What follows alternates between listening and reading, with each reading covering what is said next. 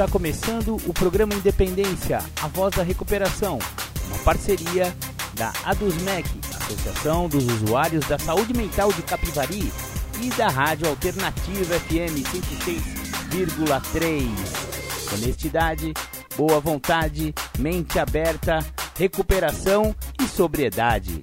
Com vocês, Marco Melo.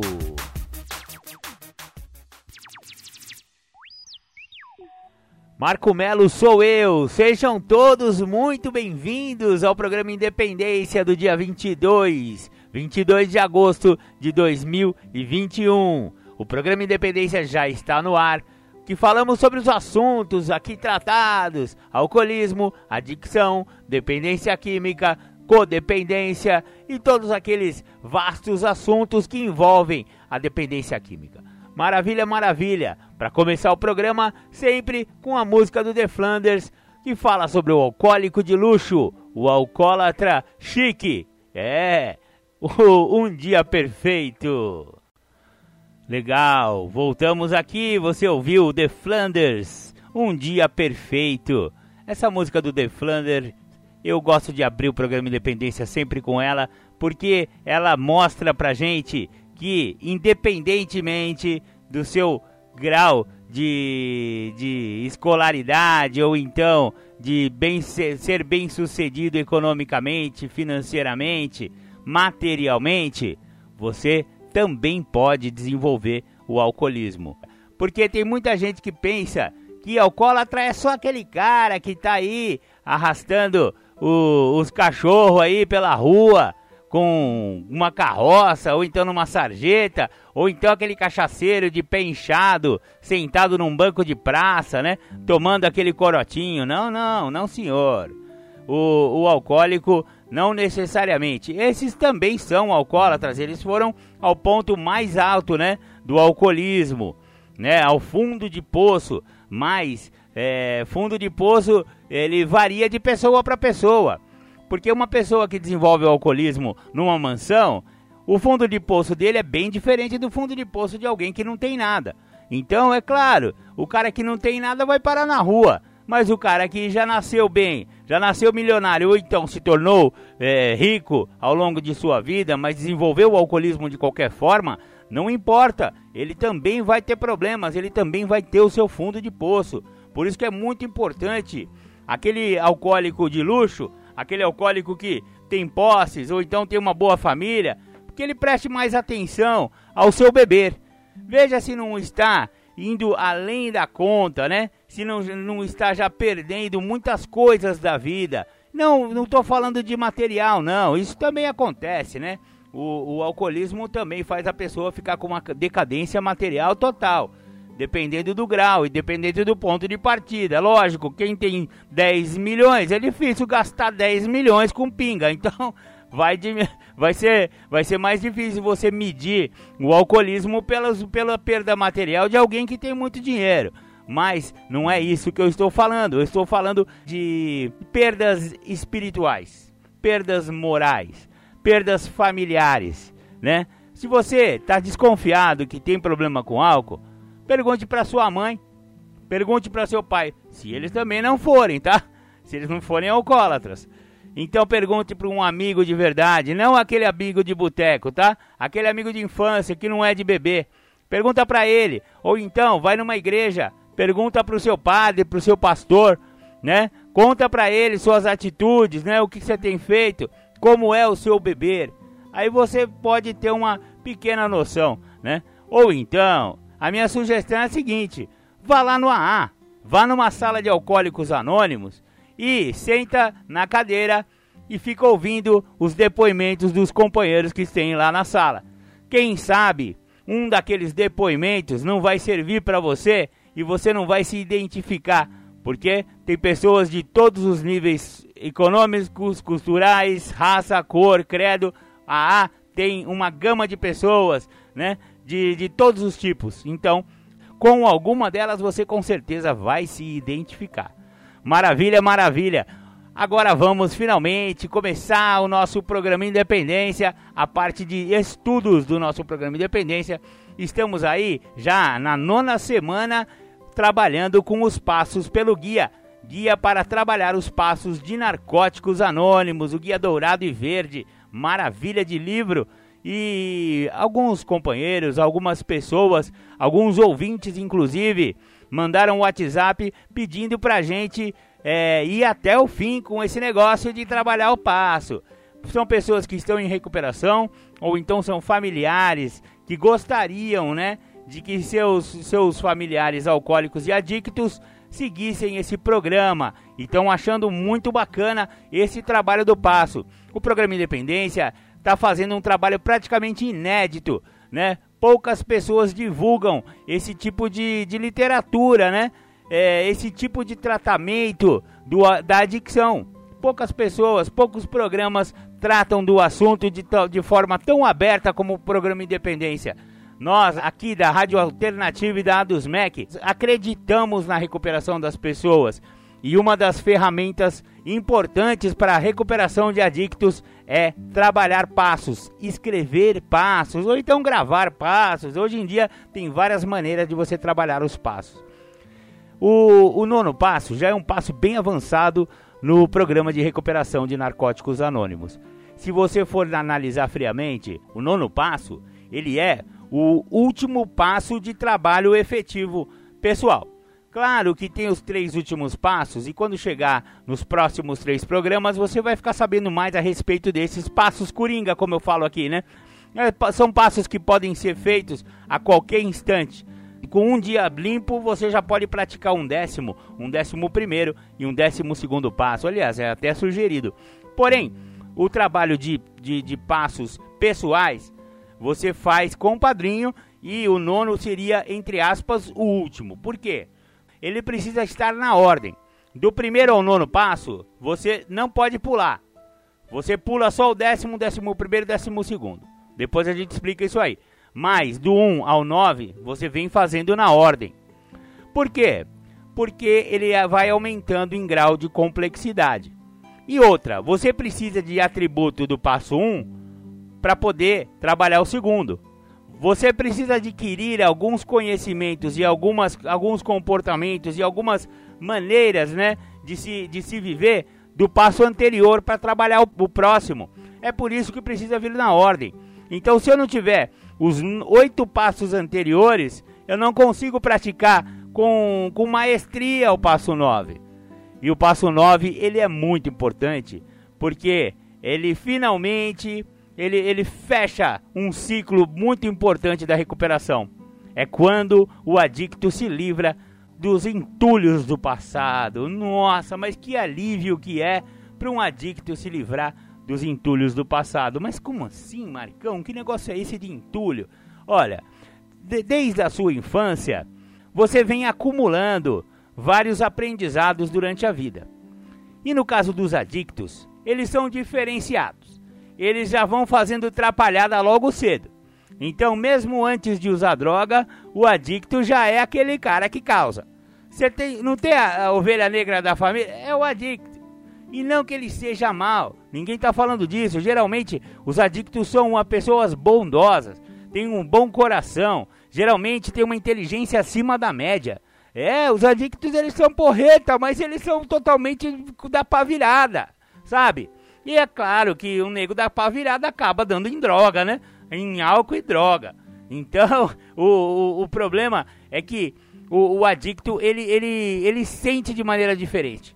A vida dele é toda permeada por essa doença chamada adicção, que está no seu jeito de agir, no seu jeito de pensar, no seu jeito de ser, no seu jeito de falar, tudo para ele é permeado pela doença da adicção. E quando ele coroa isso com, com droga, com álcool, que também é droga, nossa senhora, aí ele vem causando estrago. E o que, que é causar um estrago? Ele acaba fazendo dívida e não pagando, roubando o sono da mãe, roubando o sono do pai, meu, pegando o carro escondido quando não pode, quando ainda é jovem, ou então batendo o carro por aí, ou então batendo o carro nos outros e não paga, ou então raspando o carro dos outros e não para para falar que olha, fui eu que bati, eu, olha, quantos prejuízos, e eu não estou falando só dos prejuízos físicos e materiais, existem muitos prejuízos, esses são os mais difíceis de identificar, e por isso que o trabalho do nono passo é muito importante, esse, esses prejuízos que, digamos assim, eles são, eles, eles são impalpáveis. São prejuízos espirituais, são prejuízos morais, são prejuízos mentais, né?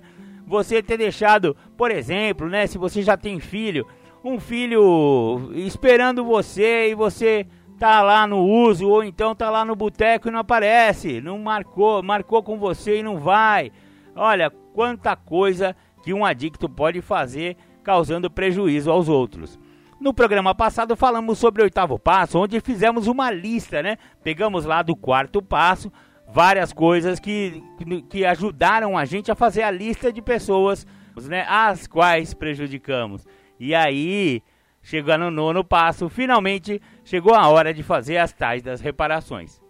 Então, o enunciado do nono passo é o seguinte: Fizemos reparações diretas a tais pessoas, sempre que possível, exceto quando fazê-lo pudesse prejudicá-las ou a outras. Então, vamos ao texto. Sempre ouvimos falar em NA que os passos são escritos em sequência por uma razão. Cada um deles proporciona a preparação espiritual necessária para os passos seguintes. Em parte alguma, isso é mais evidente do que no nono. Nunca seríamos capazes, nem em um milhão de anos, de nos sentarmos com pessoas a quem prejudicamos e fazer reparações diretas, sem a preparação espiritual que recebemos nos passos anteriores. Se não nos dessemos ao trabalho de admitir nossas próprias limitações, agora não teríamos uma base sobre a qual nos apoiar para fazermos nossas reparações. Se não tivéssemos desenvolvido um relacionamento com o Deus da nossa compreensão, não teríamos hoje a fé e a confiança necessárias para trabalharmos o passo 9. Se não tivéssemos concluído o quarto e o quinto passos, ainda estaríamos provavelmente tão confusos quanto a nossa responsabilidade pessoal que nem saberíamos a razão de estarmos nos reparando. Se não tivéssemos desenvolvido a humildade, no sexto e sétimo, talvez encarássemos as reparações com prepotência e raiva e acabaríamos causando um dano maior. A aceitação da nossa responsabilidade pessoal nos proporcionou boa vontade para fazermos a lista do passo 8. E a lista, por sua vez, foi a preparação prática para trabalharmos o nono passo. Os preparativos finais que estamos prestes a fazer neste passo, antes das reparações em si, visam principalmente reforçar o que já faz parte de nós, da nossa experiência passada com os passos e do esforço que estamos dispostos a empreender na recuperação. Dependerão de nossa capacidade de praticar o princípio do perdão a profundidade de nossas descobertas e o nível de autoconhecimento que manteremos ao longo do processo de reparações. Perguntas: De que forma o trabalho dos oito passos anteriores me preparou para trabalhar o nono passo? Como a honestidade ajuda no trabalho deste passo? Como a humildade me ajuda no trabalho deste passo? Reparações. O nono passo não pode ser simplesmente limitado a um tempo específico. Não basta escrever a lista do oitavo e corajosamente começar as reparações, riscando-as já resolvidas como se fossem itens de uma lista de compras. Na verdade, muitas delas jamais serão terminadas. Nossos esforços continuarão ao longo de toda a recuperação. Por exemplo, se devemos reparações à nossa família, Passaremos o resto da vida praticando os princípios espirituais que trarão mudanças reais na forma como tratamos as pessoas. Podemos algum dia conversar com nossas famílias e assumir o compromisso de tratá-las de forma diferente do passado, mas este não será o fim de nossas reparações. Elas prosseguirão a cada dia que nos esforçarmos para não magoar nossos familiares e tentaremos praticar um comportamento amoroso. Mesmo reparações relativamente concretas, como pagar uma dívida do passado, provavelmente não estarão encerradas definitivamente quando a dívida for paga. Viver o nono passo implica não contear novas dívidas que não possamos pagar. Num nível mais profundo, precisaremos analisar a variedade de dívidas que contraímos. Por exemplo, pedindo aos amigos um favor atrás do outro, mas nunca retribuir. ou esgotando a paciência das pessoas com quem dividimos responsabilidades, por não assumir nossa parte. Evitar semelhantes comportamentos no futuro é parte igualmente importante do nosso processo de reparações, assim como o pagamento regular das dívidas do passado. Perguntas: O que significa fazer reparações? Por que fazer reparações significa mais do que pedir desculpas? Como fazer das reparações um compromisso com o processo contínuo de mudança? Maravilha, maravilha. Logo mais no próximo bloco, continuamos com o texto do nono passo no guia para trabalhar os passos de narcóticos anônimos. Agora vamos ouvir um som, vamos ouvir de novo The Flanders agora com aquela lá, bem engraçadinha, chamada A Mardita.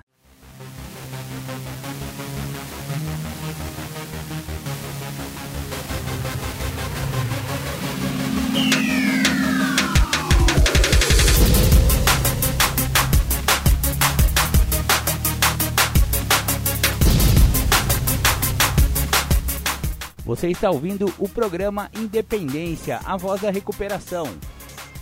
Para participar ou tirar suas dúvidas, ligue 3492 3717 ou então pelo WhatsApp 99650 1063. Antes da nossa vinheta, você ouviu aí The Flanders, a Mardita uma música bem humorada, brincando com esse negócio do alcoolismo, da cachaça e tal, e de como as pessoas realmente perdem grandes oportunidades é, através né, do uso desenfreado da cachaça. Maravilha, vamos voltar aqui com o nosso estudo no, do, do nono passo do Guia para Trabalhar os Passos de Narcóticos Anônimos. O tópico seguinte é medos e expectativas. Fazer reparações não é sempre uma experiência enervante e sem alegria. Muitas vezes sentiremos entusiasmados com a perspectiva de reconstruir um relacionamento. Podemos ficar contentes prevendo o alívio de fazer uma reparação. Contudo, muitos de nós sentirão medo, pelo menos de algumas delas. Poderemos temer que nos falte dinheiro se fizermos reparações financeiras. Poderemos ter medo de rejeição, represália ou outra consequência negativa. Se não tivermos experiência anterior com o nono passo, estaremos realmente nos lançando ao desconhecido. Não sabemos como nos sentiremos antes, durante e depois das reparações. Podemos nos sentir exageradamente confiantes num dado momento e logo depois completamente incapazes de continuar o nono passo. Nesse momento, é muito importante entender que o modo como sentimos as coisas não é necessariamente como elas são. Não é porque sentimos medo que há realmente algo a temer. Por outro lado, sentir apenas entusiasmo e alegria não reflete necessariamente a realidade de fazer reparações. É melhor abrir mão das expectativas de como nossas reparações serão recebidas. Perguntas: O que temo quanto a fazer reparações? Estou preocupado que alguém venha a se vingar de mim ou de me rejeitar? Em que medida o nono passo requer um novo nível de rendição ao programa? E as reparações financeiras? Tenho fé de que Deus, da minha compreensão, garantirá que eu tenha o que preciso, ainda que esteja me sacrificando para fazer reparações? Independentemente do nosso tempo limpo ou do número de vezes que passamos pelos passos, estamos sujeitos a medos e expectativas quando começamos um novo passo. Isso pode ser especialmente verdadeiro se já tivermos uma experiência anterior com um determinado passo. O nono passo, em particular, costuma produzir sentimentos contraditórios. Por exemplo, neste momento, muitos de nós podem estar pensando sobre suas experiências anteriores com reparações. Algumas foram provavelmente muito positivas.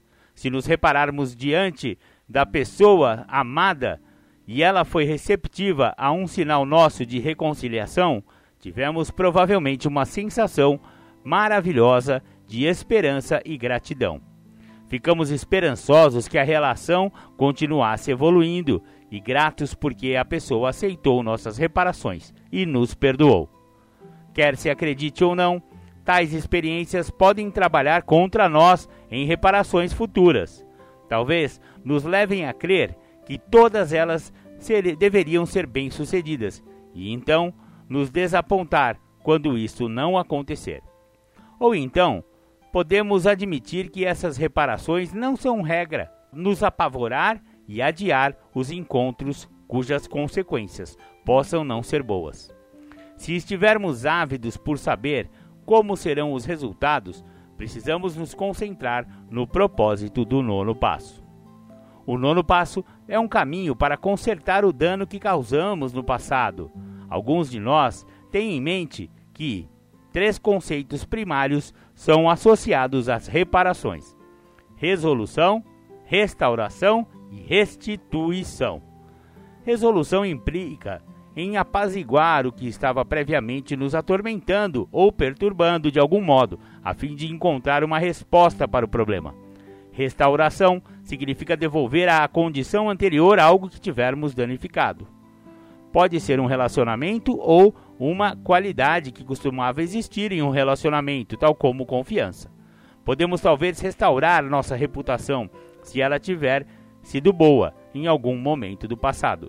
A reconstituição é muito parecida com a restauração. Em relação ao nono passo, podemos pensar nela como o ato de desenvolver alguma coisa, material ou mais abstrata, ao seu legítimo dono. Nosso padrinho ou madrinha pode nos ajudar a trabalhar cada um desses conceitos para elaborarmos uma perspectiva sobre a natureza de fazer reparações e permanecermos centrados nas ações que deveríamos empreender. Somente através do processo é que nos damos conta dos muitos benefícios associados ao nono passo. O primeiro que percebemos é uma sensação de liberdade ou uma ausência de culpa e vergonha. Podemos levar algum tempo em recuperação ou precisar de diversas práticas com reparações para apreciarmos as recompensas espirituais deste passo.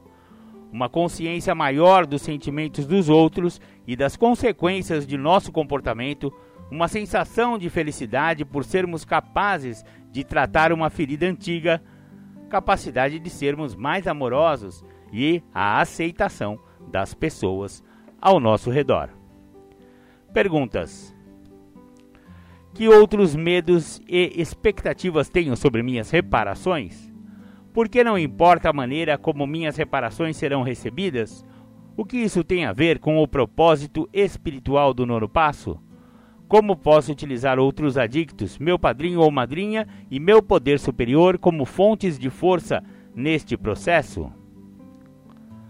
Reparações diretas e indiretas. Em NA, tendemos a pensar que é melhor fazer reparações diretas, cara a cara. De fato, este passo diz que devemos agir dessa forma sempre que possível.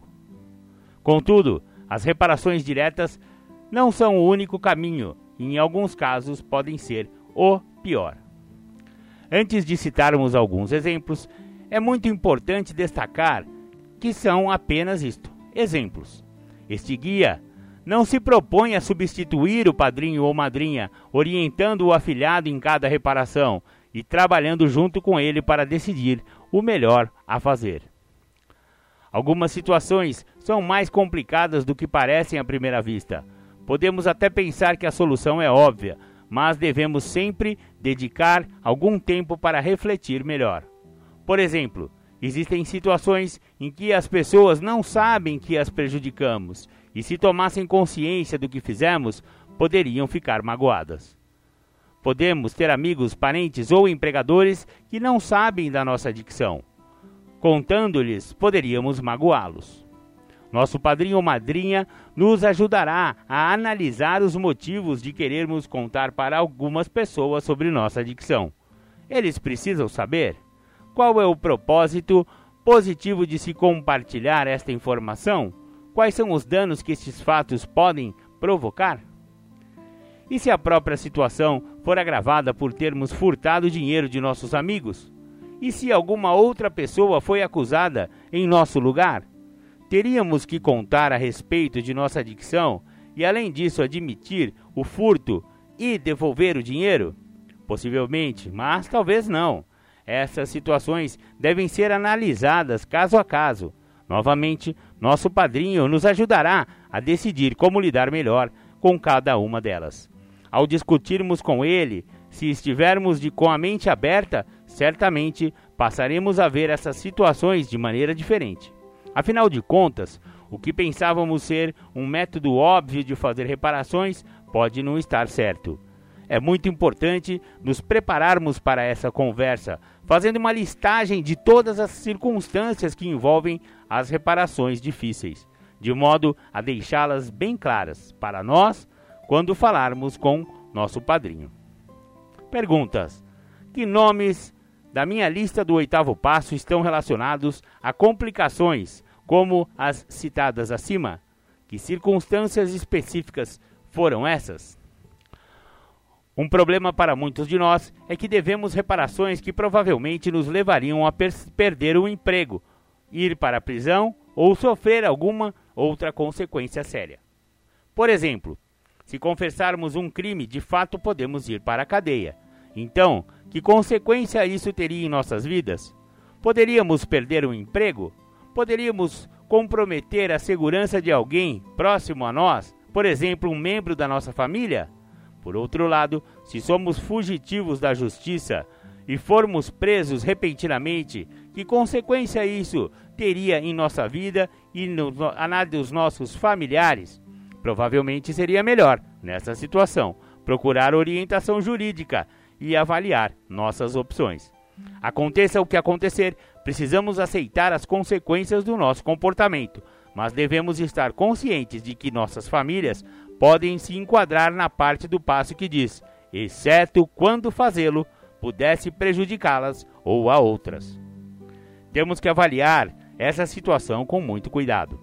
Com a orientação do nosso padrinho, iremos pesquisar como fazer as reparações. Pergunta: Devo reparações que poderiam trazer consequências sérias? Quais são elas? Há situações em que não conseguiremos fazer reparações diretas. Não porque ocasionaram novos danos, mas porque, por exemplo, a pessoa que prejudicamos está morta. Isto é muito comum em NA, tanto que nossos companheiros desenvolveram várias maneiras criativas de lidar com tais situações. Eles deram até um jeito de assegurar que reparações desse tipo façam mais do que apenas aliviar nossa vergonha. Alguns fizeram doações em dinheiro em nome da pessoa a quem devíamos reparações. Outros incumbiram-se de uma tarefa que era importante para aquela pessoa. Houve os que fizeram restituições aos filhos da pessoa prejudicada, que devem ter seu próprio lugar na nossa lista do oitavo passo. As maneiras de lidar com uma situação dessas são limitadas apenas pela nossa imaginação e boa vontade. É surpreendente como reparações indiretas podem funcionar em tais situações. Muitos de nós se esforçam para fazer reparações diretamente, tanto quanto possível, visitando o túmulo da pessoa ou outro lugar significativo, talvez lendo uma carta ou simplesmente falando à sua memória ou espírito. Novamente, nossa posição nessas situações será determinada pela natureza do mal que infligimos pelas nossas crenças espirituais e, é claro, pela orientação do nosso padrinho. Perguntas: Devo reparações a alguém que esteja morto? O que essa pessoa tinha de especial que eu poderia usar ao planejar minhas reparações? Temos enfatizado que antes de prosseguir, devemos conferir com o nosso padrinho uma a uma todas as reparações. Embora isso seja importante, não precisamos nos tornar autômatos acéfalos, com medo de pensar por nós mesmos ou agir sem perguntar ao nosso padrinho. Muitos companheiros tiveram a experiência de esbarrar com alguma pessoa do passado que não constava na lista do oitavo passo, mas que poderia, poderia muito bem estar lá. Algumas vezes, as reparações devidas são tão claras que seria tolice não aproveitar essa feliz coincidência. Outras vezes, poderemos esbarrar com a pessoa e sentir desconforto, sem saber a causa. Se isso acontecer, é melhor analisar o relacionamento pelo processo do quarto e quinto passos, a fim de obtermos mais clareza. De qualquer modo, nunca deveremos considerar encerrada a nossa lista do oitavo passo. Provavelmente acrescentaremos nomes a ela pelo resto da vida.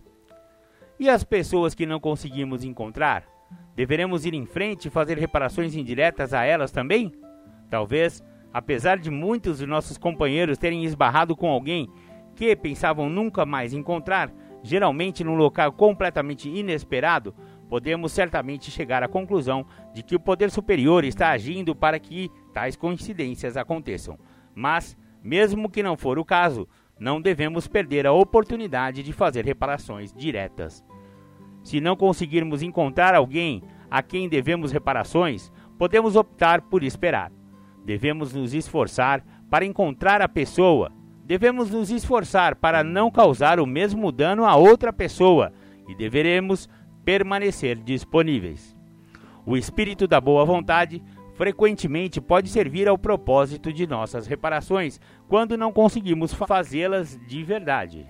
Depois de considerar as complicações de fazer reparações indiretas, pode parecer que as diretas são fáceis, ou ao menos mais imediatas fizemos algo que feriu alguém. Precisamos pedir desculpas e reparar o mal. É isso, certo? Nem sempre. Ou melhor, quase nunca. Como mencionamos antes, o processo não tem um começo e um fim definidos. Num certo sentido, começamos a fazer reparações assim que ficamos limpos. Muitas vezes, reformulamos de imediato alguns dos nossos comportamentos nessa parte do processo de reparações. Quando modificamos a nós mesmos, continua por muito tempo, mesmo depois de falarmos com alguém a quem prejudicamos. Pergunta: Que comportamentos preciso reparar? E aquelas reparações diretas que acontecem quando conversamos com alguém, reconhecemos e assumimos a responsabilidade pelos danos que causamos Aceitamos qualquer reação de sua parte? Essas são as reparações que podem encher nossos corações de medo. Imaginamos-nos sentados diante de uma pessoa da nossa lista, admitindo nossos erros, humilde e sinceramente, oferecendo-nos para reparar esses erros. Também humilde e sinceramente, apenas para ouvir a pessoa responder: Isso nunca poderá ser reparado. O que você fez foi horrível demais ou esqueça, nunca perdoarei você. Na verdade, uma situação dessas é exatamente o que mais tememos: que nossa fé no processo seja destruída. Arriscamos-nos incrivelmente quando nos permitimos acreditar no poder superior em nós mesmos e na possibilidade de recuperação. Nosso pior pesadelo é que o estrago não possa ser reparado é sermos pessoas tão horríveis que não possam ser perdoadas. Podemos nos confortar ao saber que muitos adictos em recuperação receberam uma reação negativa das pessoas a quem fizeram reparações. Mesmo assim, não deixaram se abater e ainda obtiveram os mesmos benefícios espirituais, como se tivessem sido recebidos com amor e perdão. Algumas vezes, quando nossas tentativas de reparação são recebidas negativamente, descobrimos que é preciso dar passos adicionais, de forma a sentir que alcançamos alguma resolução. Nosso texto básico nos diz que pode ser perigoso procurar alguém que ainda esteja magoado com nossos desacertos. Pode também ser improdutivo, especialmente no caso de membros da família e amigos próximos contatar pessoas que magoamos antes de terem oportunidade de se acalmar podem levá-las a reagir com muita raiva contra nós. Em contrapartida, depois de algum tempo elas responderiam de forma bastante diferente. Se abordarmos a pessoa cedo demais, podemos depois optar por esperar algum tempo e tentar de novo. Às vezes, no entanto, não importa o quanto nos preparamos ou quanto são sinceras nossas reparações, a pessoa simplesmente não as aceita. Se nos depararmos com tal situação, precisamos nos dar conta de que há um momento em que nossa responsabilidade termina. Se alguém está determinado a nutrir um rancor contra nós pelo resto da vida, o melhor que podemos fazer é lhe desejar tudo de bom e considerar nossas reparações como concluídas. Se tivermos dificuldade em lidar com os sentimentos que emergem durante tais reparações, nosso padrinho nos ajudará a chegar a um bom termo. Talvez, em certas situações, seja melhor fazer reparações indiretas, ou podemos sentir que nossas reparações serão mais completas se tomarmos alguma outra atitude que restaure ou repare a situação. Por exemplo, tentamos nos reparar com um ex-empregador de quem roubamos dinheiro. Ele não quer nossas reparações nem nosso dinheiro. Podemos resolver a situação e fazer uma restituição, recomendando clientes para essa pessoa ou, se possível, devolvendo o dinheiro que roubamos de alguma maneira anônima.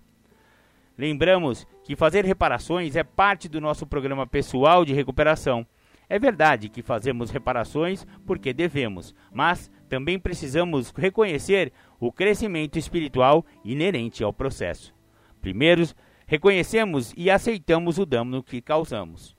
No livro Isto Funciona, nos arranca essa auto-obsessão. Uma vez que a auto-obsessão é o medo egocêntrico e são facetas de nossa doença de que mais afetam nossa espiritualidade, aliviar e diminuí-las certamente fará nossa recuperação florescer. Segundo, abordar diretamente a pessoa que prejudicamos e reconhecer o dano que causamos é um passo enorme em nossa jornada espiritual, não importando como as reparações sejam recebidas. O fato de levarmos adiante algo que requer tanta humildade é prova de fato de que nós a atingimos. Finalmente, depois de fazer reparações, ficamos com a sensação de liberdade. Não estamos mais sobrecarregados com o peso de um trabalho incompleto ou com o sentimento de vergonha pelos danos que causamos. Acabou, nosso espírito se expande. Perguntas: Estou espiritualmente preparado para fazer reparações difíceis e lidar com os resultados? O que fiz para me preparar? Bacana, bacana. Esse passo é bem longo, ele é bem, ele é bem complexo. Então a gente vai quebrar aqui de novo em mais um bloco. Então ouçam aí Roberto Carlos O Careta.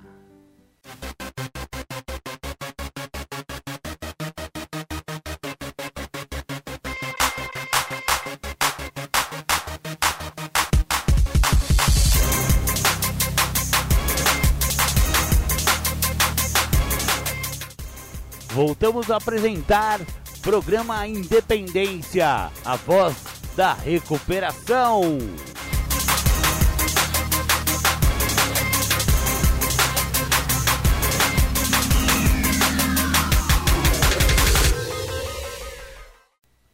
Você ouviu Roberto Carlos, o Careta, muito bacana.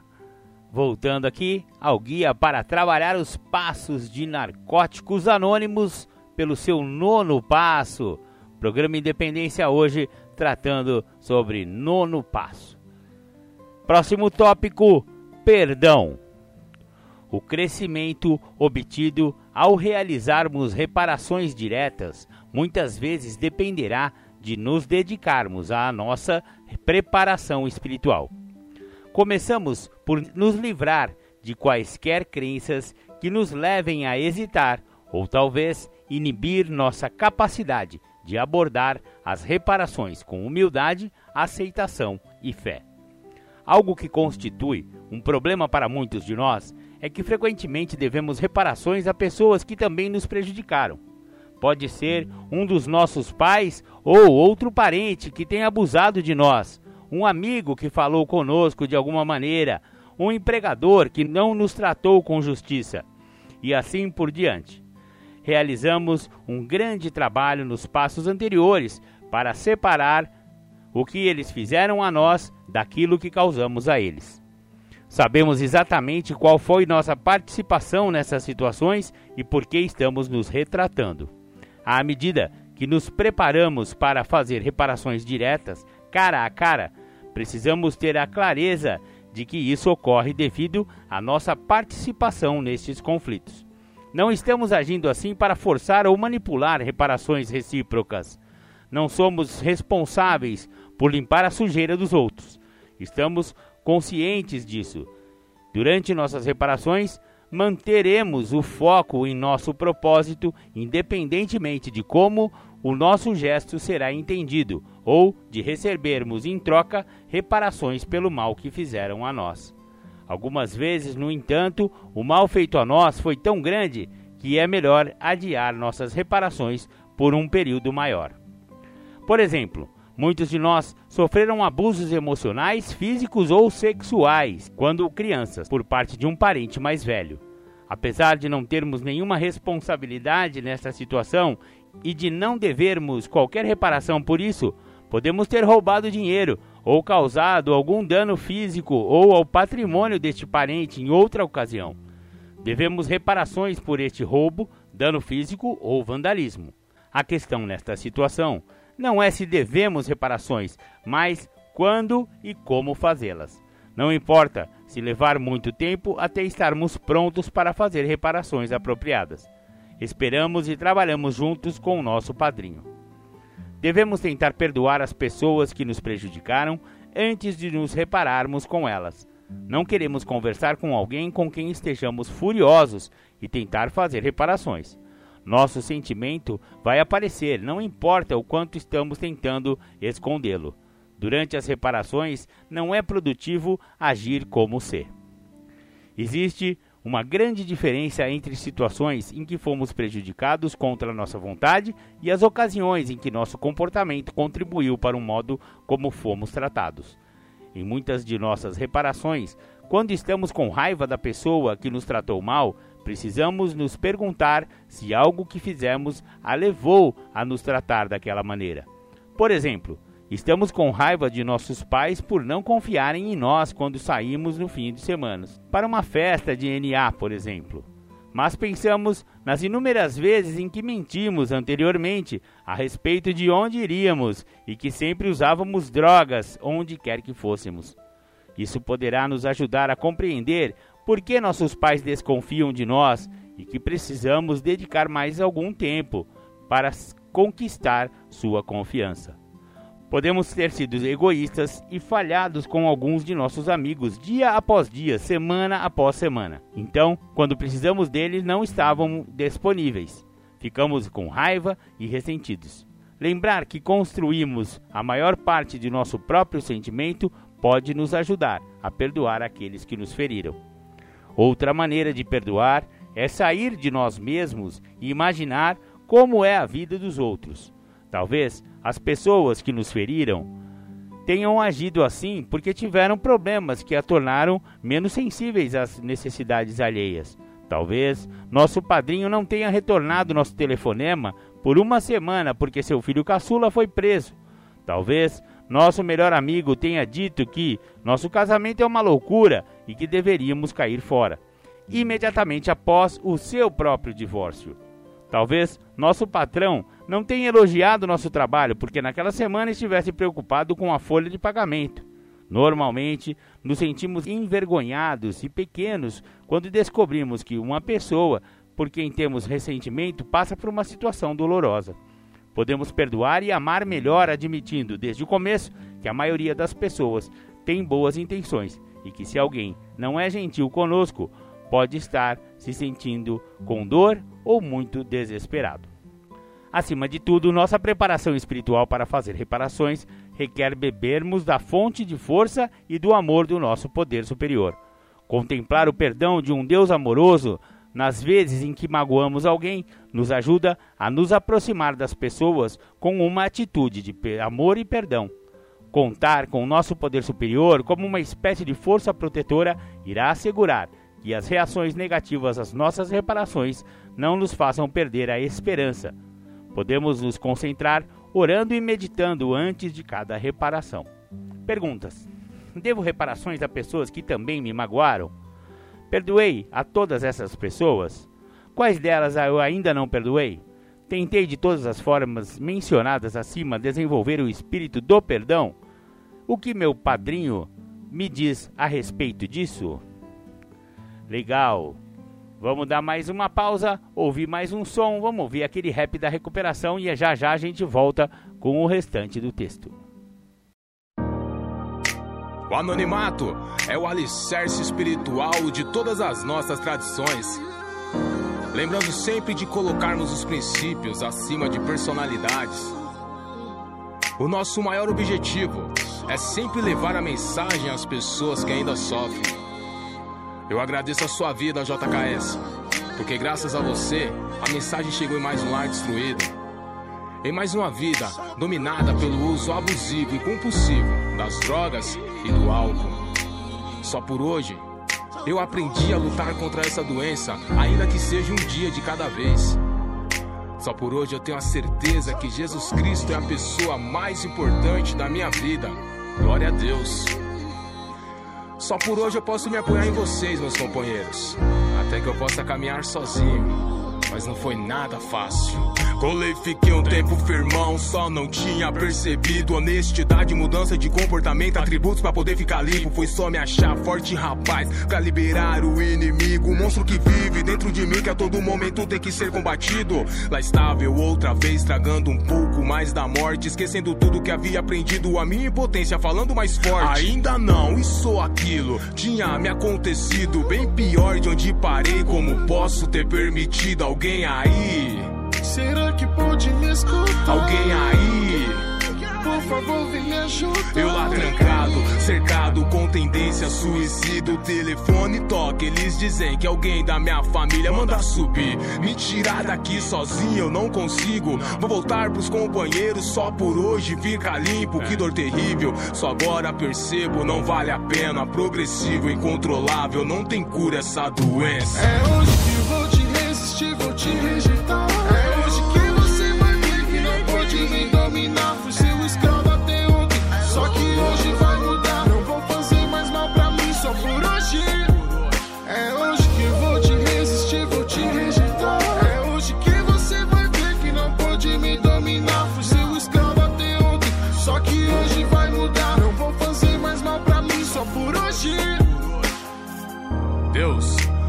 Conceda-me serenidade para aceitar as coisas que eu não posso modificar, coragem para modificar aquelas que eu posso e sabedoria para reconhecer as diferenças. É defesa, armadura, sei que protege minha vida. Seja feita a sua vontade, é o que a gente precisa. Obrigado pela minha família, obrigado pelos companheiros, obrigado pela sala aberta por estar em nosso meio, por me mostrar meu real tamanho, fundo de poço, dar a vida a quem não merecia. De novo, de novo, por me pegar em teu colo, por debaixo das suas asas, manifestar seu amor e alguém que não vale nada. E foi dentro da sala que aprendi a ser tesoureiro. Mente aberta, honestidade, reconquistei o respeito.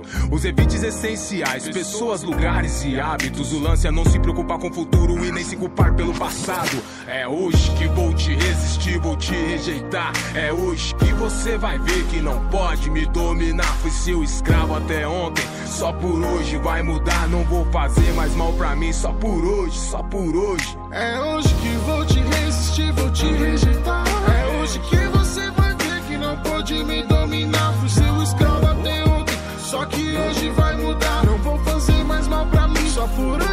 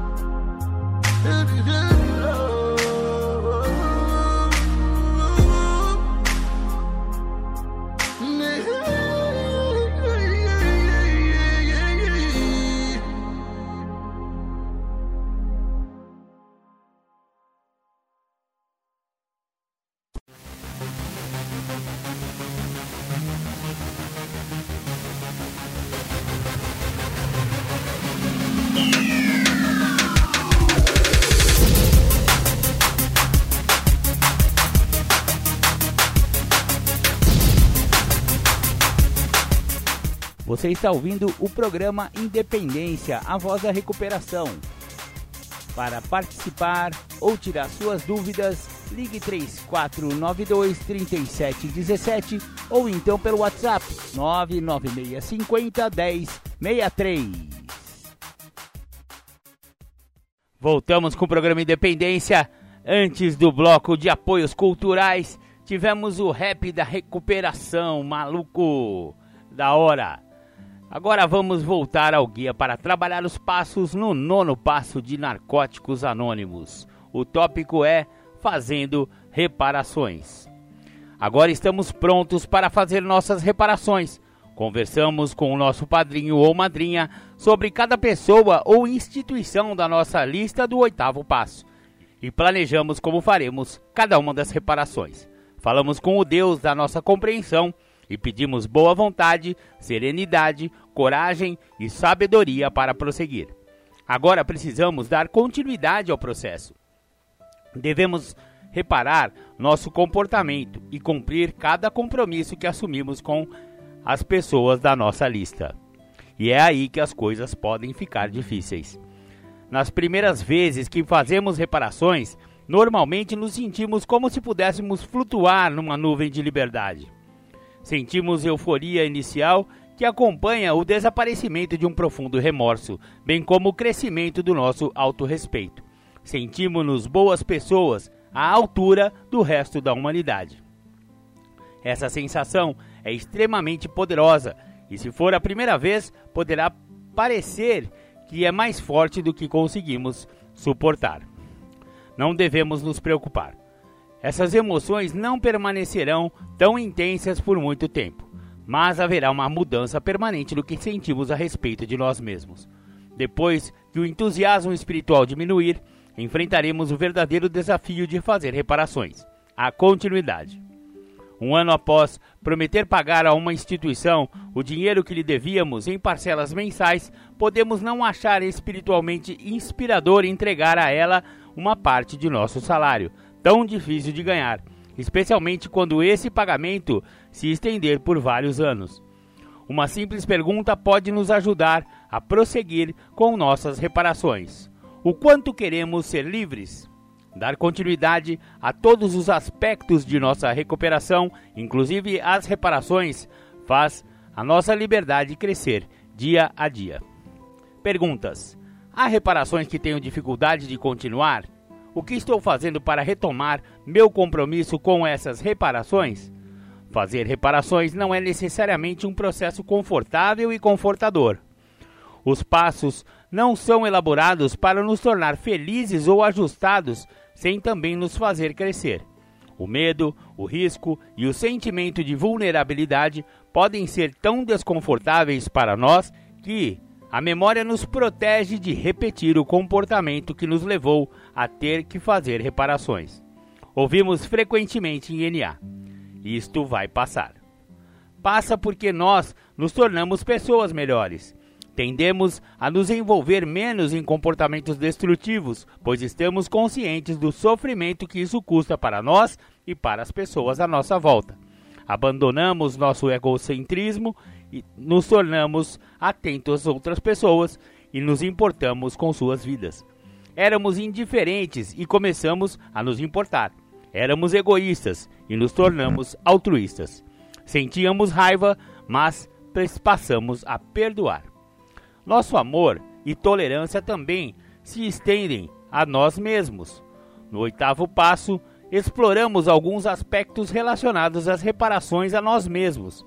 Agora é tempo de reconhecer que nós já as iniciamos e talvez tecer alguns planos para continuar ou prosseguir adquirindo novos hábitos. Começamos fazendo reparações a nós mesmos por causa da nossa adicção. Quando paramos de usar drogas, começamos a trabalhar os passos, e essas duas atitudes, por si sós, terão um papel importante em reparar os danos que ocasionamos em nosso espírito. Talvez precisamos de outras ações para reparar os problemas que causamos ao nosso corpo e mente. Existem várias maneiras de começarmos a cuidar de nossa saúde física, que vão desde dietas e exercícios até tratamento médico. Seja qual for nossa escolha, ela deverá se adequar a nossas necessidades e desejos pessoais. Os danos que provocamos em nossa mente podem ser tratados até certo ponto, buscando no futuro adquirir algum conhecimento. Voltar a estudar ou apenas aprender algo novo irá nos ajudar a compensar os danos de negligência mental. Pergunta: Quais os meus planos imediatos para fazer reparações a mim mesmo? Tenho metas mais abrangentes que possam se encaixar nas reparações a mim mesmo? Quais? O que posso fazer para continuar? Princípios espirituais. No nono passo, enfocaremos humildade, amor e perdão. A humildade que conquistamos neste passo é resultante de um olhar atento para os danos que causamos aos outros e da aceitação da nossa responsabilidade por eles. Reconhecemos, sim, foi isso que fiz. Sou responsável por todo o dano que causei e por consertá-lo. Podemos ter tomado consciência disso quando uma pessoa nos disse, em lágrimas, o quanto a ferimos.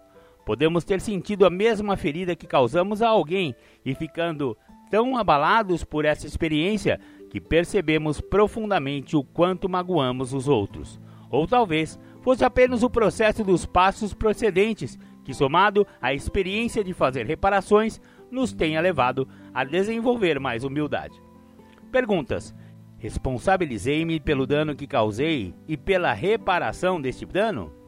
Que experiências pessoais me ajudaram a enxergar mais claramente os prejuízos que causei? Como isso contribuiu para aumentar minha humildade? Torna-se mais fácil praticar o princípio espiritual do amor no passo 9, apesar de já o estarmos vivendo ao longo de nossa recuperação. A esta altura, eliminamos muitos dos sentimentos e pontos de vista destrutivos, abrindo espaço para o amor em nossas vidas. À medida que nos preenchemos com ele, sentimos-nos compelidos a compartilhá-lo nutrindo nossos atuais relacionamentos, construindo novos e compartilhando abnegadamente nossa recuperação, nosso tempo, nossos recursos e, sobretudo, a nós mesmos como os necessitados. Perguntas: Como estou me doando ou sendo útil aos outros?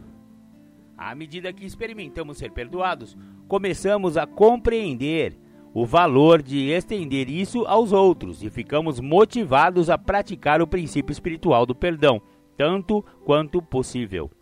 Reconhecer que somos humanos nos dá a capacidade de perdoar os outros e não julgar, tanto quanto no passado.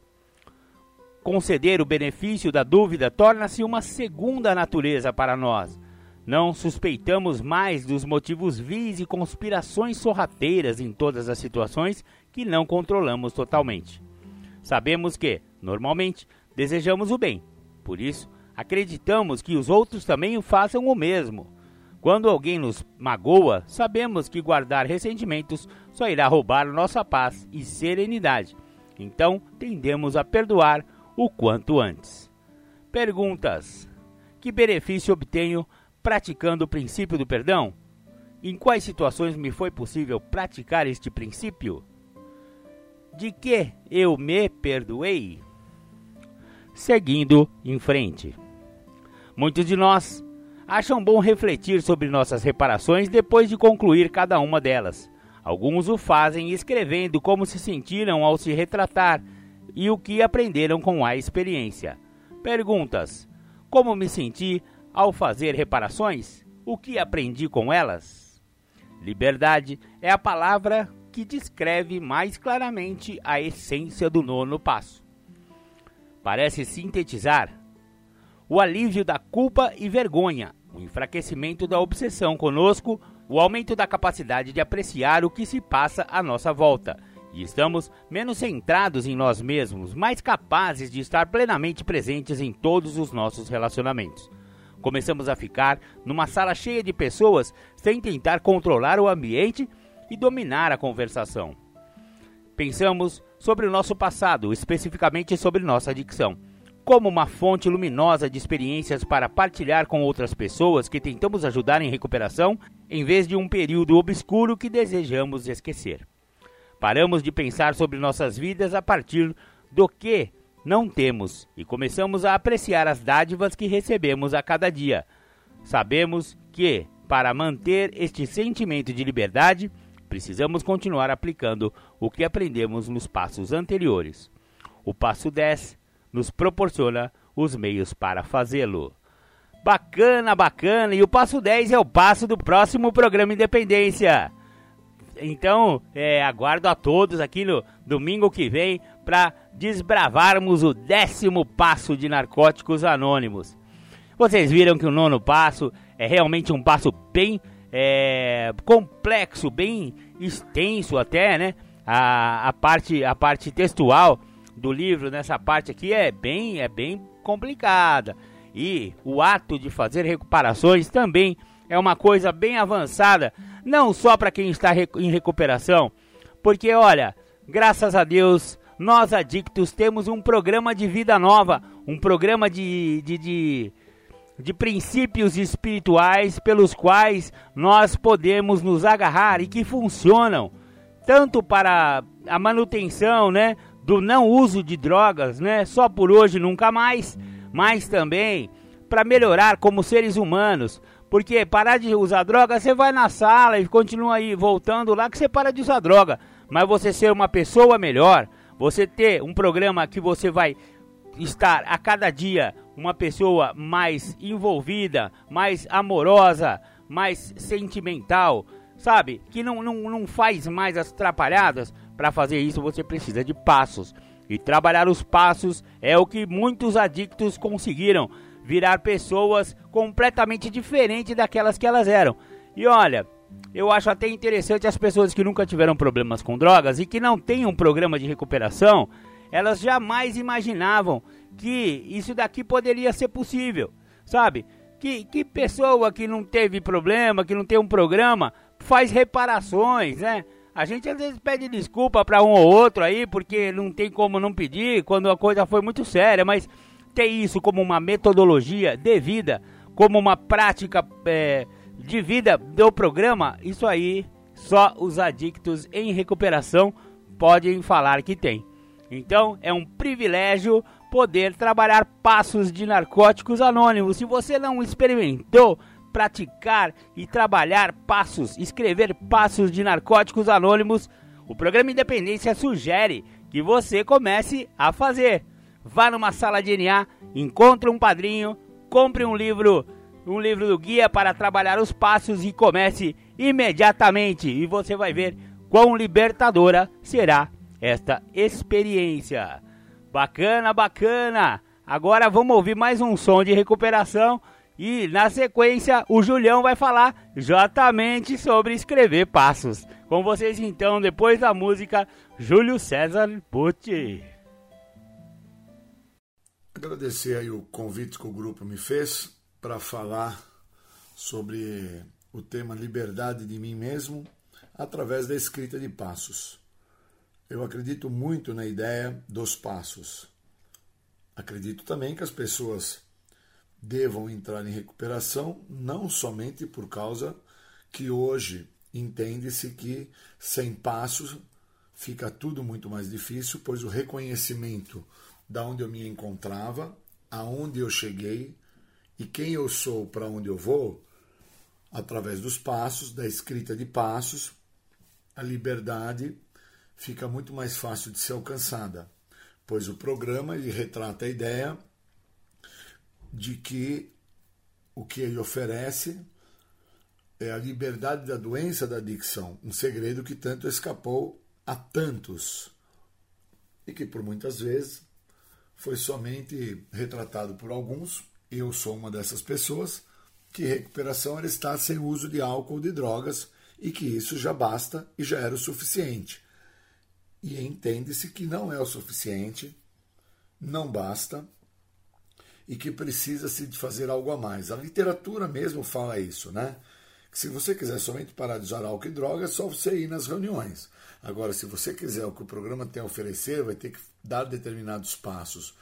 E eu acredito muito que a escrita de passos é que quando eu escrevo, eu estou a me comprometer. E quando eu me comprometo, eu me coloco numa posição de que a mudança se torna necessária. E eu acho isso interessante por causa que eu estava com o meu apadrinhamento. Situação essa que depois de 20 anos sem o uso de álcool e drogas, eu venho a reconhecer a importância e a necessidade de apadrinhamento, porque durante os 20 primeiros anos eu fico dentro do auto-apadrinhamento, acreditando que até tinha um padrinho. Mas na verdade eu tinha aí uma ideia vaga sobre o que era apadrinhamento e não entendia que o elo de responsabilidade, de confiança e de troca que exige dentro da questão do apadrinhamento se dá na escrita de passos, porque eu vou estar a falar quem eu sou, eu vou estar a confidenciar ao outro aquilo que realmente sou, dentro da onde eu me encontrava até onde eu cheguei e agora para onde eu vou com isso que eu trago comigo, que é o programa.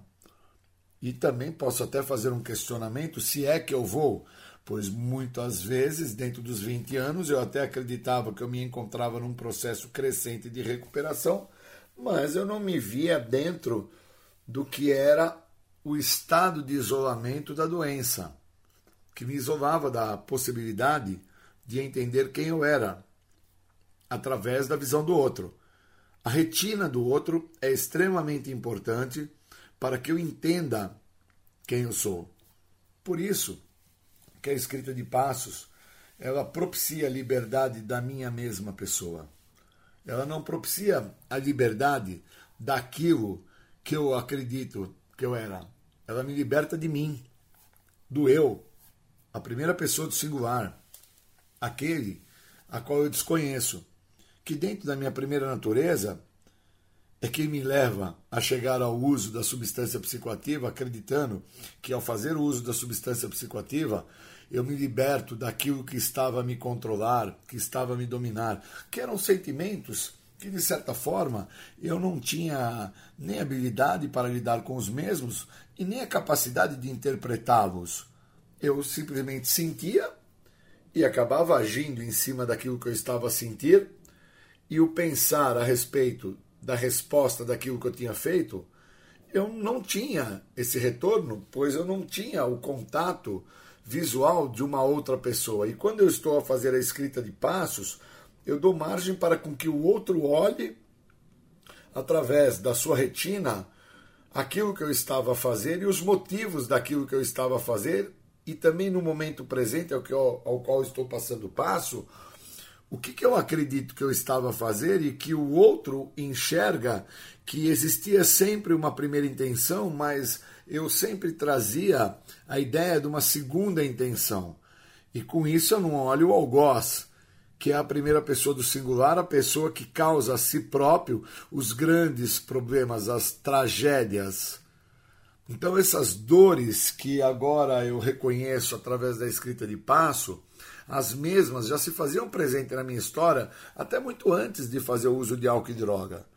Eu trago comigo uma criança ferida, uma criança machucada, que foi muito abusada devido a umas questões de ordem psicológica por parte de situações que não me cabiam no momento, porque eu não tinha contato com isso, eu venho ter contato com isso quando eu passo passo com meu padrinho, meu padrinho me mostra que aquelas ações a quais eu estou relatando a ele não, nem me cabe. Cabe ao meu pai, cabe à minha mãe, cabe às pessoas a qual eu estou, de certa forma, até relatando sobre elas e já nem existo mais naquele relato porque eu estou a falar do outro e eu preciso me atentar que a primeira pessoa do singular é a pessoa mais importante que tem que ser vista através da escrita de passos. Por isso que quando eu falo que eu sou aquilo que eu estava sendo, acaba por deixar de existir, porque eu reconheço quem eu estava sendo e abro um precedente para uma mudança. E essa mudança se dá através do feedback que o outro me dá. E esse outro é o apadrinhamento. Por isso que existe uma importância tremenda dentro da ideia da busca da liberdade de quem eu sou através da escrita de passo porque eu vou falar realmente daquela pessoa que necessita entender por que, que relutou tanto a entender quem se era, por qual motivo pedia tanto a entregar a minha vida sem a compreensão que não é a vida que eu tenho que entregar, é as minhas vontades que acabam por determinar a vida que eu vou chegar a ter. E aí, quando eu vou me atentando a isso, eu vou compreendendo aquilo que eu sou. E quando eu vou compreendendo aquilo que eu sou, aquilo que eu sou, obviamente vai me causando uma paura, um desespero, uma angústia, porque eu olho e percebo que o tempo passou e eu fiquei dentro de uma visão que eu tinha de que recuperação era parar com o uso da substância. E a recuperação ela não se pauta por parar com o uso. A recuperação se dá quando eu entendo o que me leva a fazer o uso e os motivos a qual eu, ao estar a fazer o uso, acredito que vou me libertar daquelas situações que estavam presentes em minha vida, sejam estas de ordem financeira, amorosa, social, profissional. Não importa ao que se refere. Importa que eu entenda que as situações que se apresentavam, muitas delas nem cabiam à minha pessoa e eu acabo por trazer este peso sem ter a condição de carregar. É como uma criança que quer ir para a escola e o pai quer que ele faça o karatê, o judô, a aula de natação, quer que ele faça o inglês, quer que ele faça o kumon, um curso de especialização e aí o mesmo tem que levar para a escola uma pilha de livro sem ter a possibilidade e a competência de carregar essa pilha de livro.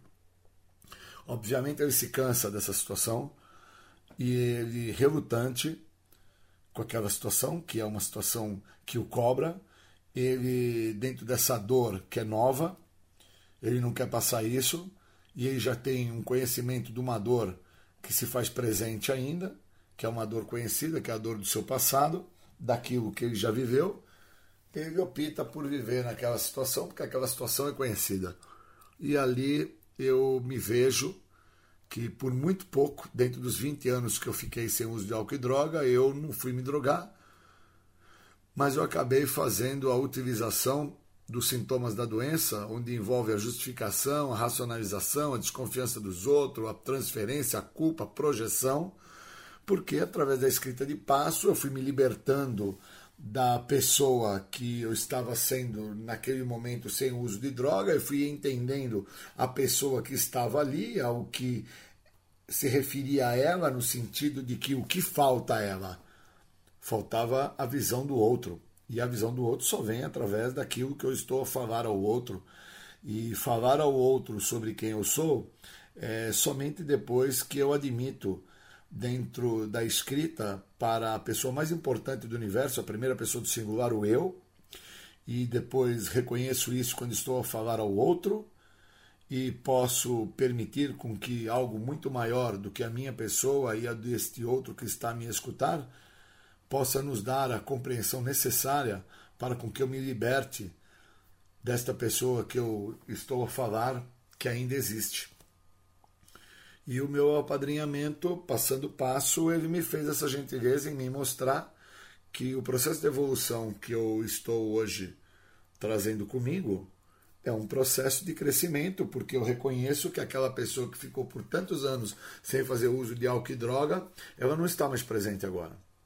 Porque o Júlio César é uma pessoa, aquele que chegou no programa e ficou por 20 anos era outra, que se embasou e tomou como posse os seus próprios defeitos de caráter e se atentou que os defeitos de caráter traziam a ele algum tipo de ganho, algum benefício, e que agora esse que se apresenta dentro do que o programa cobra dele, a libertação da doença e não a libertação do uso de álcool e droga, é aquele que quando olha para aquele que chegou, ele fica assustado, fica preocupado, porque muitos conhecem ao Júlio César, dentro daquilo que eu trouxe dentro do primeiro momento que eu chego ao programa e não dentro deste que eu sou hoje, através da escrita de passo, através do reconhecimento, através da possibilidade aonde eu venho a me libertar da minha pessoa, pessoa essa que obviamente traz consigo uma gama de mazelas, inúmeras tristezas, angústias,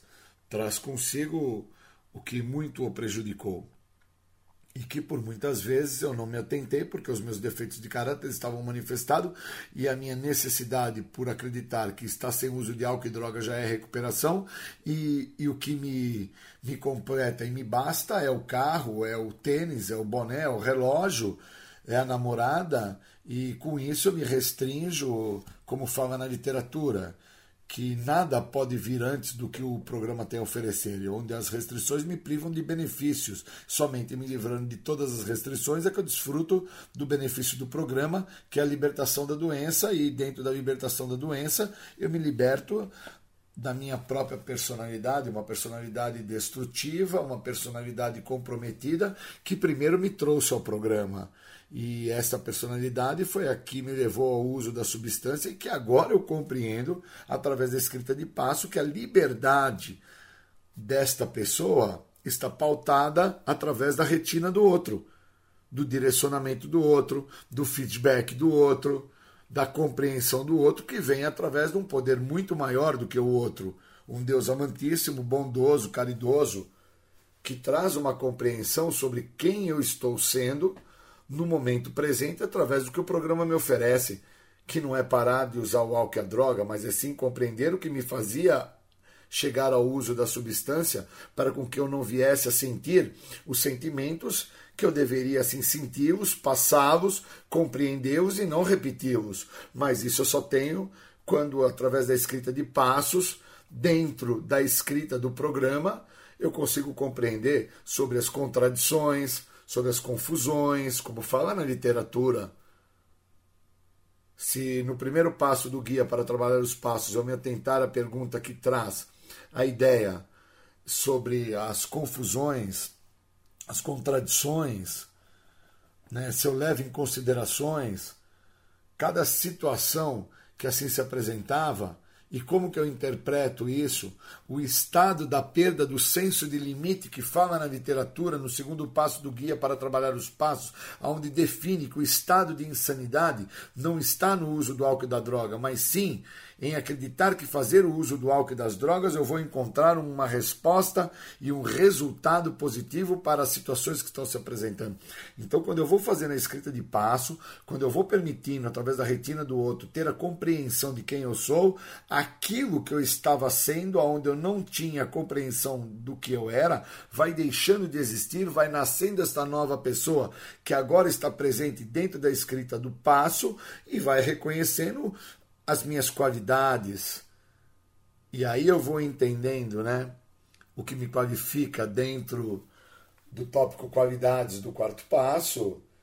E com isso eu vou interpretando os valores da escrita do passo e vou me libertando dentro do que o programa tem a me oferecer.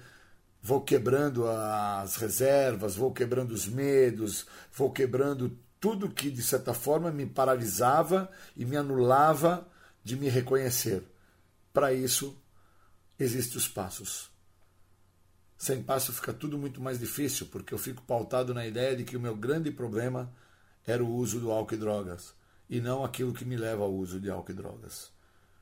Então, interpretar que a minha liberdade da minha pessoa, primeira pessoa do singular, ela se dá através da escrita de passos, é ter a compreensão de que não é somente ficar sem o uso, é interpretar através da escrita os motivos que me levaram ao uso, quem é que chegou a fazer o uso, quais eram as intenções desse que chegou e fez o uso e passou a viver para usar e a usar para viver, e agora o que o programa me oferece através do que os passos me proporcionam. Queria agradecer desejar aí bons momentos e vamos dando continuidade, um passo de cada vez, uma escrita de cada vez, um despertar de cada vez. Obrigado pelo convite. Um abraço. Bacana, você ouviu o Julião falando sobre escrever passos e quão libertadora é essa experiência. Foi o que a gente acabou de falar também quando a gente terminou aí o nono passo do guia, que foi o passo do dia de hoje do programa. Maravilha, maravilha. Agora eu vou disponibilizar para vocês é, o depoimento, né? a, a partilha, a partilha de uma companheira de narcóticos anônimos. É muito interessante porque ela, o, o tema, né, do que ela vai falar é sobre as mulheres em NA. E NA, Narcóticos Anônimos, é uma irmandade de homens e mulheres. Só que a, a esmagadora maioria das pessoas que frequentam o, o NA são homens. É, principalmente aqui nas salas do interior, tem pouquíssimas mulheres. É, em, na, em São Paulo, capital, já é um lugar onde tem um pouco mais de mulheres, elas já estão mais abertas. Porém, na pandemia, essa, essa nova ferramenta da, da, da, reunião online fez com que muitas companheiras começassem a frequentar reuniões virtuais de narcóticos anônimos e uh, o contingente feminino de NA aumentou consideravelmente. Isso foi um fator positivo, porque a, a presença na reunião virtual às vezes é, quebra aquele gelo, quebra aquela sensação de estar de, de tá lá em presença, vergonha. A mulher é muito cobrada na nossa sociedade. Às vezes ela é esposa, às vezes ela é filha, enfim. Existem várias restrições que fazem com que as mulheres não cheguem às salas. Isso também acontece em Alcoólicos Anônimos. Porém, essa moça vai falar com grande propriedade. Ela é lá do Nordeste e vai falar sobre a, como é esse lance das mulheres em narcóticos anônimos. Ouçam aí, eu tenho certeza que vocês vão adorar a partilha. Eu sou um adicto em busca de recuperação e eu tô limpa somente pelo amor do meu poder superior, poder amoroso, cuidadoso e pela ajuda de narcóticos anônimos. Esse milagre acontece há um ano, dois meses e 22 dias mas eu tenho a plena convicção que o dia mais importante é o dia de hoje, que eu não usei e não pretendo usar. É, Para eu continuar limpo, eu preciso continuar voltando. Eu quero agradecer né, a oportunidade de servir a Narcóticos Anônimos. Quero agradecer a vocês e dizer que para mim servir faz parte da minha recuperação. É, eu falo de Aracaju, Sergipe, e dentro de Narcóticos Anônimos hoje eu estou como secretária de um grupo virtual, Sergi Sem Fronteiras de Narcóticos Anônimos. Eu modero a sexta-feira desse grupo, é, estudo de passos, e também é, treino para HI, tanto e já sou oradora do HI virtual, estou treinando para o HI presencial. É, hoje eu vou falar sobre né, as mulheres em NA, escolhido por vocês. E eu vou começar falando, né, o que diz no texto básico, no texto básico que é o que é o programa de narcóticos anônimos. O primeiro parágrafo já nos legitima estar dentro desse programa, quando diz que NA é uma irmandade ou sociedade sem fins lucrativos de homens e mulheres para quem as drogas se tornaram um problema maior. E somos adictos em recuperação que nos reunimos regularmente para ajudarmos uns aos outros a nos mantermos limpos. Então, isso me legitima estar aqui, fazer parte desse programa, né?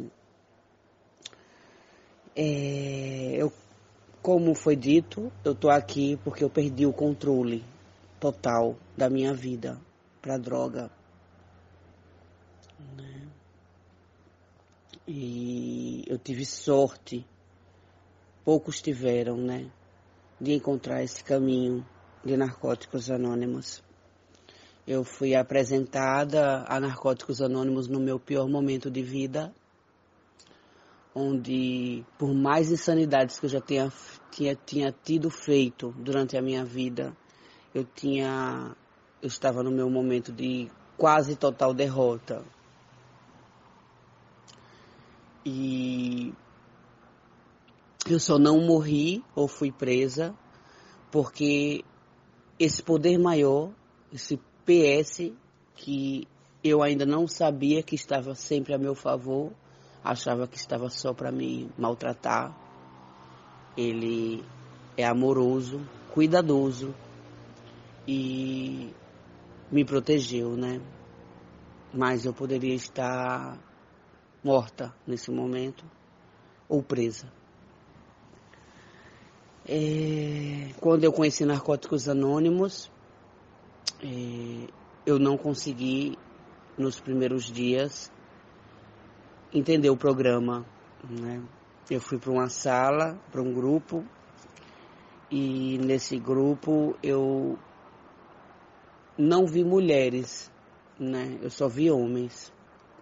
Eu acredito que a dificuldade da mulher chegar a Narcóticos Anônimos é a dificuldade dela dizer à sociedade, né, é, que teve problemas com drogas, né? Então, esse estigma que a mulher carrega de de ser perfeita, né?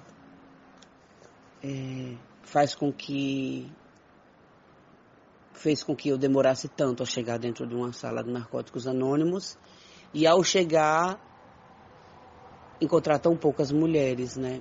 No grupo, é, no estado inteiro aqui de Sergipe, nós não contamos nos dedos, nos dez dedos das mãos, a quantidade de mulheres que frequentavam grupos de narcóticos anônimos. É, inclusive, só duas companheiras dentro do Estado é que, dentro de narcóticos anônimos, está limpa há anos. Né? E, e eu agora há um ano. Só temos mais duas companheiras que está limpo há anos tem uma companheira que o ano passado fez um ano e agora eu fiz um ano em maio agora. É... Pela minha característica humana, né, de ser, como eu fui criada, eu não tive muito problema com assédio, que é, é um ponto que eu gostaria de falar aqui.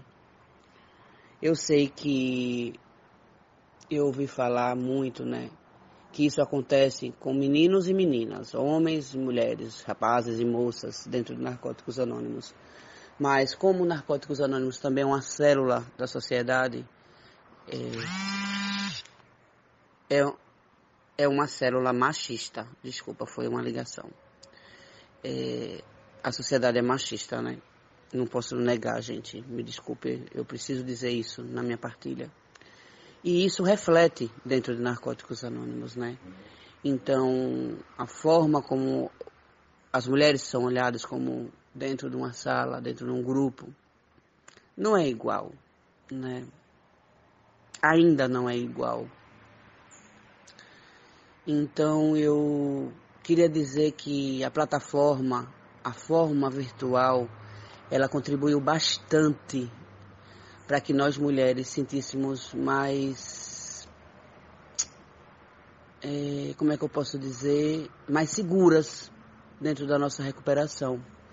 E isso é, é bem notório, porque muitas mulheres, muitas mulheres se adentraram ao programa de Narcóticos Anônimos depois, né, da, da plataforma. E outros motivos também, né? Nós somos mães, nós somos donas de casa, nós somos esposas, né? somos cobradas por tantas outras coisas, né? E aí, infelizmente, é, muitas vezes não entendemos que a nossa recuperação ela fica em primeiro lugar, ela deve ficar em primeiro lugar. Então, primeiro é cuidar de um filho, primeiro cuidar do marido, tem que ter almoço pronto, tem que ter janta pronta. E voltando à plataforma, é, a, a internet nos deu a possibilidade de fazermos tudo isso e também estarmos dentro de uma sala de narcóticos anônimos, de um grupo de narcóticos anônimos. Na verdade, de todos os grupos do mundo de narcóticos anônimos, né? Porque hoje temos acesso a só dentro do Brasil a 1.560 grupos, desculpa, 1.500 reuniões semanais, né? Então, é, isso é muito legal. E isso reflete também a quantidade de pessoas que estão servindo, quantidade de mulheres, me desculpe, que estão servindo a narcóticos anônimos, né? Muitas mulheres fazendo HI, muitas mulheres fazendo serviço dentro das salas, dentro dos grupos, né? E se movimentando, né? Tendo voz também, era um problema também muito grande, que as mulheres tinham pouca voz, porque pela quantidade delas, por nós sermos poucas dentro dos grupos, a nossa voz ela era, era menor, por, né? apesar de sabermos que é, todo, todo membro é igual ao outro, né? mas a, a infelizmente nós tínhamos menos voz pela quantidade, né, de gênero, né? E hoje nós estamos aí, sabe? Nós estamos aí em busca da nossa recuperação.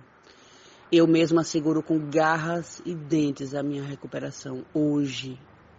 Para mim, a coisa mais importante é estar limpa e procurando essa nova maneira de viver.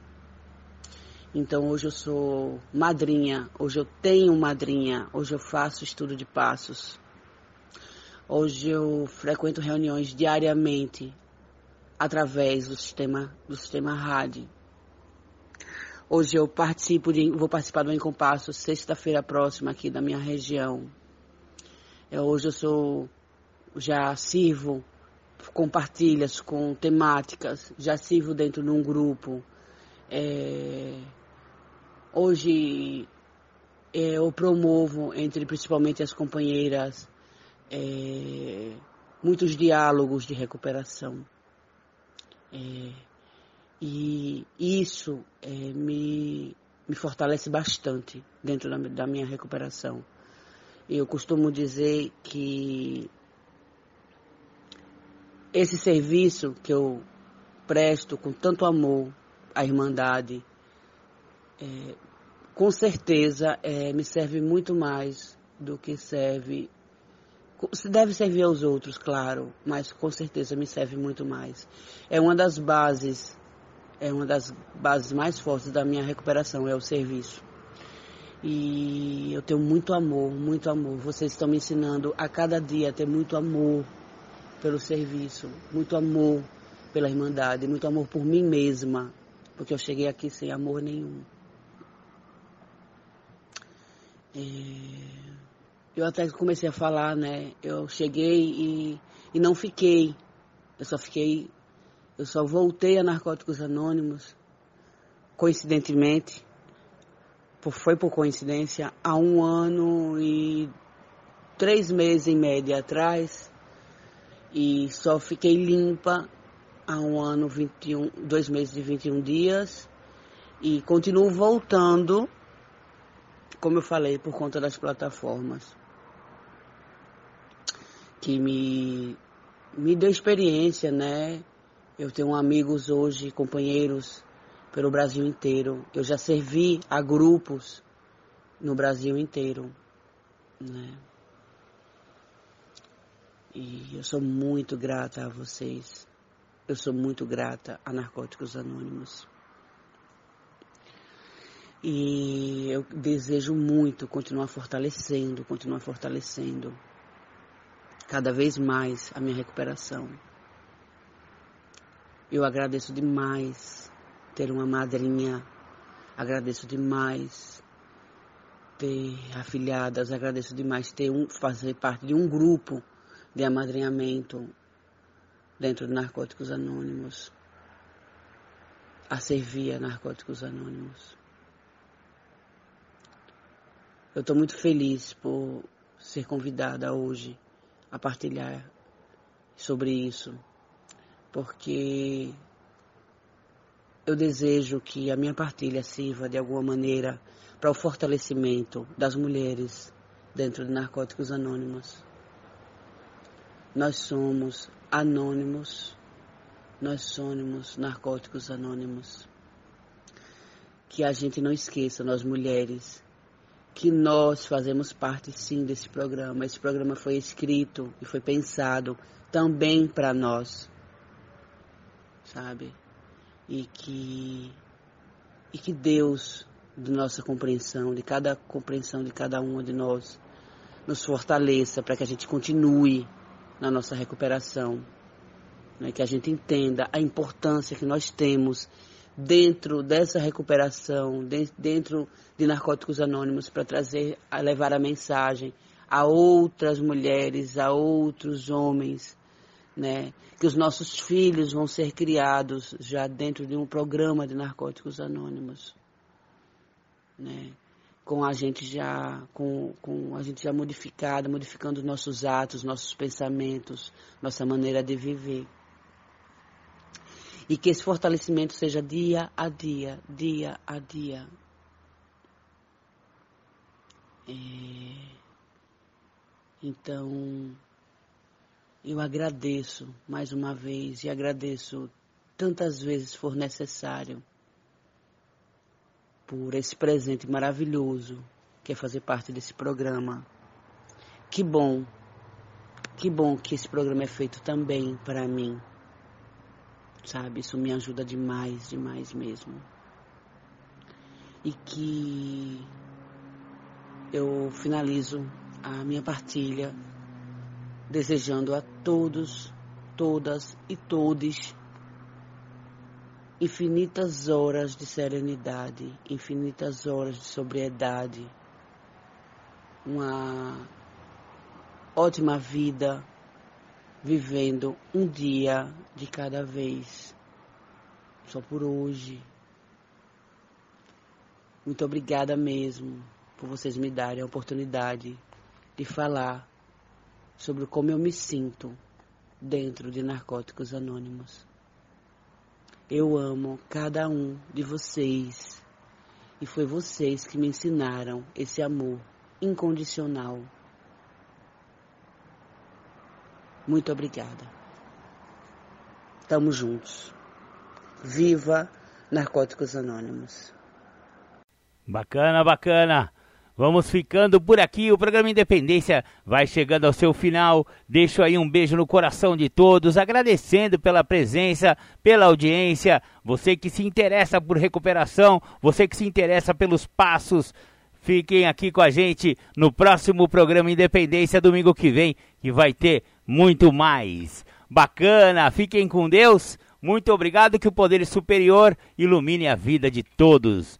Um abraço, muita sobriedade e muitas 24 horas limpo. Muito obrigado. Tchau, tchau.